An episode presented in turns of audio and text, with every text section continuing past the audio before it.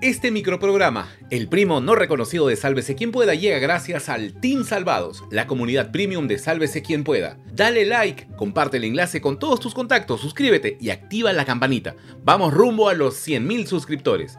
Desde 5SO, tú también suscríbete y únete a esta gran comunidad premium. Sálvate y sálvanos. Hace frío y se viene la hambruna. Amigos, llegó el fin de semana.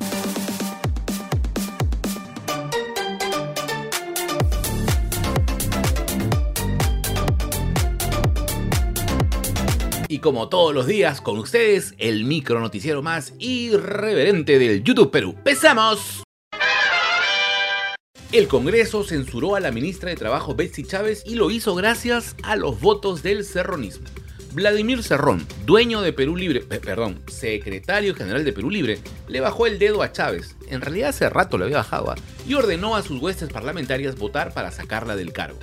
Todo empezó a las 11 y 25 de la mañana, cuando Cerrón llegó sobrado y muy orondo a Palacio de Gobierno para reunirse con Pedro Castillo. ¿De qué conversaron? Fuentes del Ejecutivo le confirmaron a Sálvese quien pueda que Vladimir le pidió al presidente de la República el control de cuatro ministerios, o al menos que le devuelva una de las carteras que había perdido, entre ellas la de energía y minas y transportes y comunicación. Nuestras fuentes nos indican que a diferencia de otras ocasiones, esta vez el presidente Castillo no aceptó el pedido de Cerrón, le puso el parche y lo mandó por un tubo. Poco antes de la una de la tarde, Cerrón se fue de palacio con la mirada tan tierna, el hocico partido y el rabo entre las piernas, pero con sangre en el ojo porque inmediatamente pidió la cabeza de la ministra Betsy Chávez.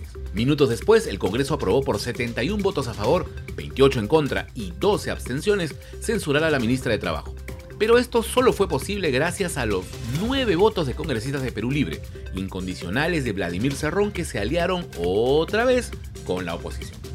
Antes de que se consumara la censura, el presidente Castillo y el premier Aníbal Torres le habrían ofrecido a Betsy Chávez hacer un enroque para que ocupe otro ministerio y así evitar la censura.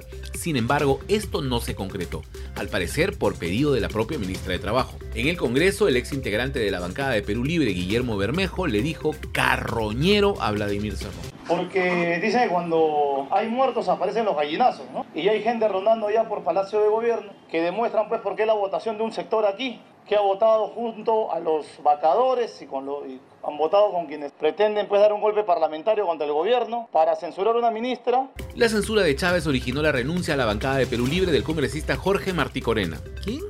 Sin embargo, nuestras fuentes nos aseguran que en los próximos días, entre 4 y 5 parlamentarios estarán renunciando a la bancada de lápiz. Las fuentes de SQP afirman que el presidente Pedro Castillo se hartó de Vladimir Cerrón y considera que todos sus cuadros son un lastre para el gobierno tanto tiempo demoró en darse cuenta? ¿Será cierto que Pedro Castillo ha roto palitos con Cerrón? ¿Hará algo el ex gobernador de Junín para recuperar la cuota de poder que parece haber perdido? Esta novela tiene para rato. La sede del Jurado Nacional de Elecciones en Jesús María fue escenario de una nueva marcha de los fraudeplanistas. Eh, eh esperen, no, esos no son uh, carteles con lampas. Ah, son militantes de Acción Popular. El partido del recordado arquitecto Fernando Belaunde exige que se aplique la controvertida ley 31481 que el Congreso aprobó y que permite dar un plazo excepcional para la inscripción de candidatos a las elecciones internas y para la realización de elecciones internas complementarias. ¿Qué? ¿Cómo? En el caso de nosotros de Acción Popular, nosotros no estamos buscando culpables en este momento. Lo que estamos buscando es que se cumpla la norma. Y exhorto a los congresistas que acusen constitucionalmente a los cinco tribunos por no acatar las disposiciones que ustedes como Congreso han emitido. La cosa se puso picante y la policía tuvo que utilizar gases lacrimógenos para dispersar a los manifestantes que llegaron con dos ataúdes con los nombres del presidente del Jurado Nacional de Elecciones y del jefe de la OMP.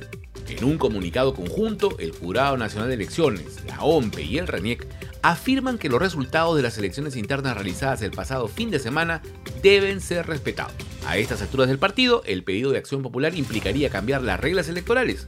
148 organizaciones políticas presentaron 9.662 listas que participaron en las elecciones internas. Además de la protesta en las calles, en el Congreso, los niños anunciaron pataleta la bancada de Acción Popular amenazó con denunciar constitucionalmente a las cabezas del Jurado Nacional de Elecciones, la OMPE y el RENIEC por no reabrir el plazo de inscripción de candidatos para las internas 2022. Las leyes se deben respetar y cumplir gusten o no, dicen en un comunicado. ¿Ya? Esperemos que cuando avancen las investigaciones contra los niños sigan pensando exactamente lo mismo. ¿Apostamos? Hablando de The Children, bien figuretes habían resultado ¿ah? tras el pedido de la Fiscalía de Impedimento de Salida del país por nueve meses. Raúl Doroteo, Elvis Vergara, Juan Carlos Mori, Jorge Flores, Illich López y Darwin Espinosa, juntos, de la manito, fueron a la sede del Ministerio Público para entregar sus pasaportes. ¡No! ¡No te lo puedo creer! Como si se tratase de Menudo, los Backstreet Boys, NSYNC o los New Kids on the Block, los seis congresistas de Acción Popular montaron su show en la avenida Bancay. Y estamos colaborando con la justicia y estamos allanándonos a todos los pedimentos, a todos los requerimientos y pedidos de la Fiscalía. Eso no significa que nosotros eh, creamos que esta medida es la correcta. Ellos y nosotros sabemos que como tienen inmunidad parlamentaria, nada les va a pasar si no estarían más escondidos que Bruno Pacheco. Y además, como siempre ocurre en estos casos, el guion es el mismo. Esta es una persecución política y esta es una venganza política contra los congresistas de Acción Popular. ¿Por y de... gobierno usted cree? ¿Por apoyarlo al señor, al señor Castillo? Nosotros no hemos apoyado al presidente, nosotros hemos apoyado la institucionalidad. El Poder Judicial resolverá el pedido del fiscal de la Nación en una audiencia que se llevará a cabo el 2 de junio.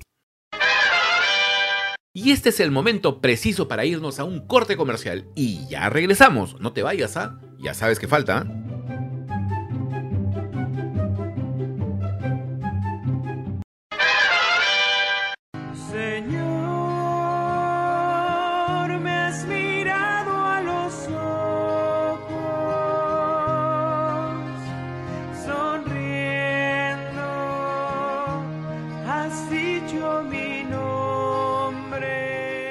Gracias, Diosito. Señoras y señores, Melgar ha clasificado octavos de final de la Copa Sudamericana.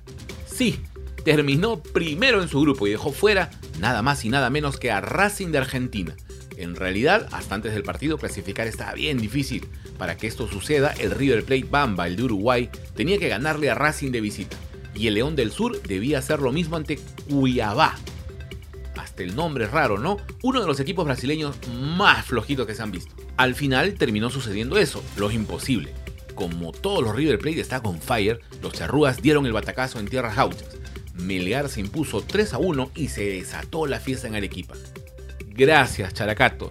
Nunca se independicen. Todos somos peruanos. Ayer el sur estuvo movidito todo el día, ¿eh? En la mañana un sismo de 6.9 se sintió en Puno. En la noche rugió Melgar en Arequipa.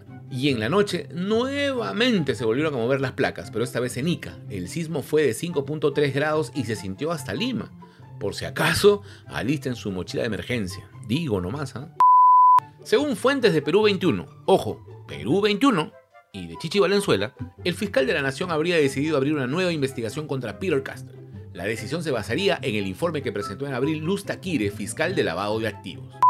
La amiga de Alex Curi, Félix Moreno, se salvó de ser censurada por el Congreso por las expresiones que vertió en contra de la ahora ex ministra Betsy Chávez. Pero la cosa no quedó ahí. El congresista de Acción Popular Edwin Martínez aseguró que Chirinos es la única valiente que dice las cosas sin pelos en la lengua. Ya, manito, hazle un altar nomás. Ayer fue un día triste para el mundo artístico. Falleció el gran actor estadounidense Ray Liotta, quien encarnó a Henry Hill en Goodfellas. Y también nos dejó Andy Fletcher, miembro fundador y tecladista de la mítica banda de Patch Mode. Y como los grandes artistas suelen irse de a tres, a Liotta y Fletcher se les unió Alan White, baterista británico que formó parte de la banda Yes. Descansen en paz, leyendas. Listo, no vamos. Atención Arequipa, ahí les caemos para festejar la clasificación de León del Sura. Somos Forum. ¡Ya!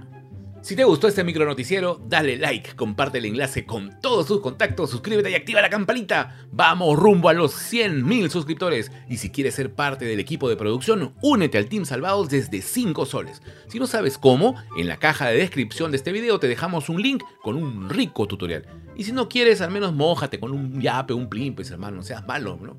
¡Hasta el lunes! ¡No la vayan! ¡Chau, chau, chau, chau, chau, chau! ¡Chau!